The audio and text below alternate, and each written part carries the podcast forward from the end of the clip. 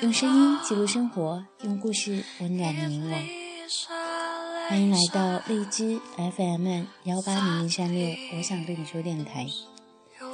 肯定会幸福的姑娘是什么样？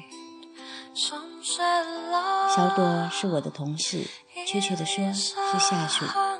几年前，她来到公司面试，聊了没到三分钟，我就看上她了。本人性别女，爱好男，取向正常，但是这姑娘太讨喜，一开口就笑，一笑两酒窝，说话特真诚，听话特认真，接话特到位，偶尔还优异小莫，显得倍儿机灵。颜值虽不算逆天，但五官身材搭配相当合理，看着很顺眼。that never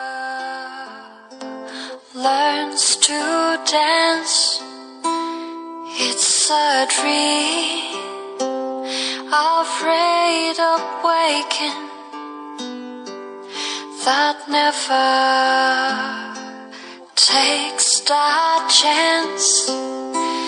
It's the war for warm beat. 出于私心，我把她留下了，心里还有点小激动。我表弟还没有对象呢，小姨整天火急火燎、上天入地的找好姑娘，我留着小朵儿算一举两得。可惜她上岗后，我才知道人家有对象，虽然才谈了大半年，但看样子挺稳定。朵儿每天买米买菜回家做饭。一手包办早中晚餐，不用男朋友插一点手。完了还特知足，说自己厨艺差，男朋友愿意捧场吃，她就很感谢了。工作中她也是这样，宽容大度，慈悲为怀。那时加班啊、临时派活啊、推迟发工资这些事儿，人家气得冒一脑门子青春痘，她一点事儿没有。这可能源于她天生的乐观。这姑娘开会报车话也能笑出两酒窝来，而且她对谁都是一样的笑。上对老总，下对保洁员阿姨，那两酒窝都不深不浅，不卑不亢，恰到好处，从来不带一丁点儿的谄媚或者鄙夷，不像别的姑娘那样，整天拿着个劲儿见一百个人，能见出一百种表情出来。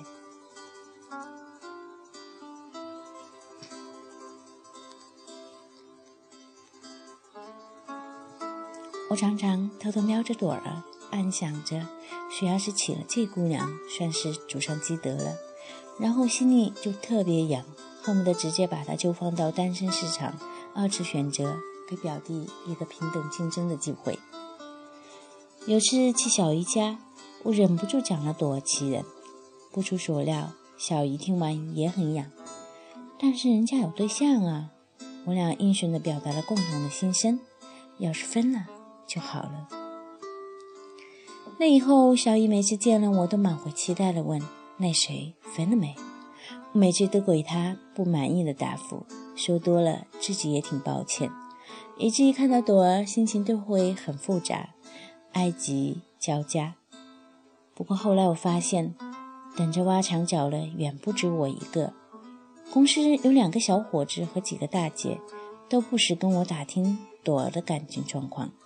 听说人家和感男朋友感情好，也不同程度地表达了不满情绪。我和那几个大姐还私下交流过，他们手头的南方资源参差不齐，有富二代，有公务员，有豪商季甲，有无业游民。说来也怪，每个人都觉得朵儿跟自己说的那位很相配。大伙总结，这姑娘是百搭姑娘。不知是不是被人觊觎太多的缘故，朵儿最终还是跟男朋友分手了。这一分，不知道开心了多少人。在朵儿独自躲在角落里悲伤难过的时候，公司许多个角落都在暗自欢腾。我强忍着憋了一周，到第二周的周一，终于按耐不住，晨会一完就找朵儿谈心，说：“你缓过来没？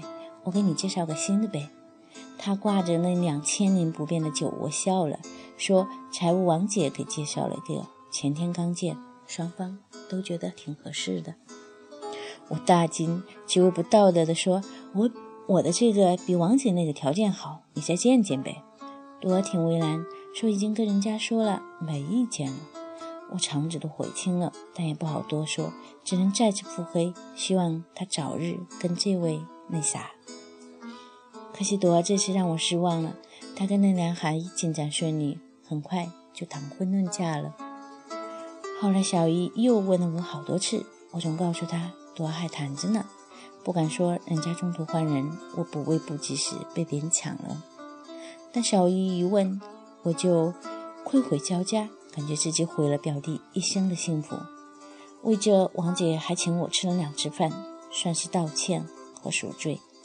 每回我都吃得义愤填膺，两杯酒下肚，就指着他说：“你、你、你这个坏人！”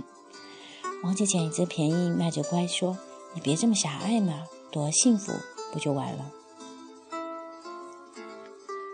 对啊，肯定幸福呀，这一点我特别确定。世上的女人有千百种，而有一种是注定会幸福的，就是朵儿这种，自己条件好，要求又不高。聪明稳重，心性平和，还没有功利心，这样的姑娘搁谁家都能幸福。关键是她幸福了哪一家。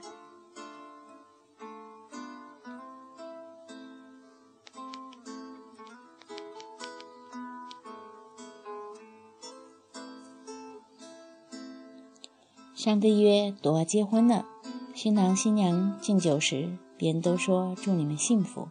我酸溜溜地冲新郎说：“我嫉妒你娶了这么美好的百达姑娘。”他幸福而疑惑地问：“啥？百达姑娘？”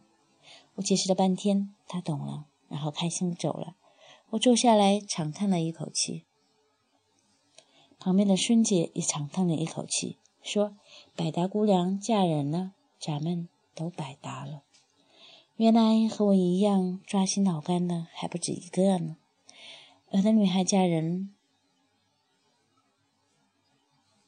很多男人遗憾难受，那种女孩有一定的幸福指数，而这种能让我们这些中年妇女难受的姑娘，想必会更加幸福。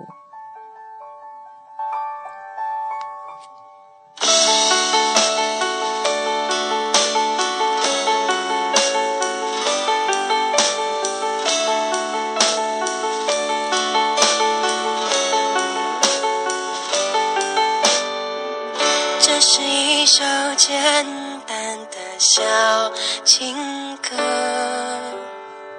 唱着人们心中的曲折。我想我很。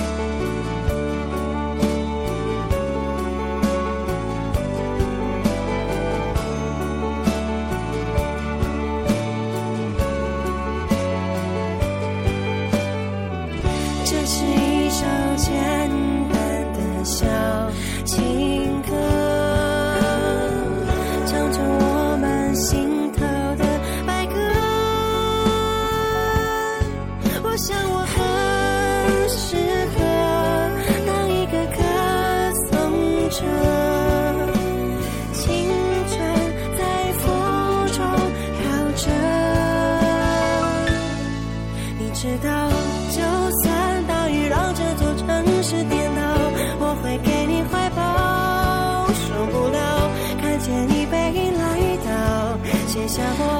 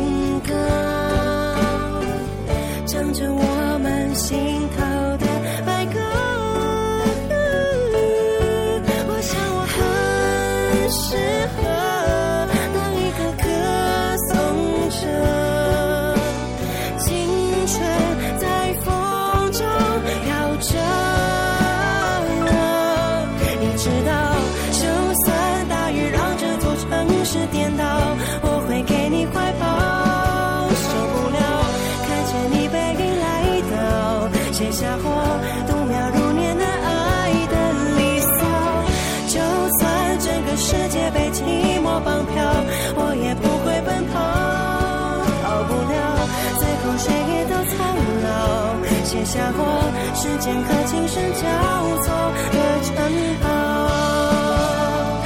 你知道，就算大雨让这座城市颠倒。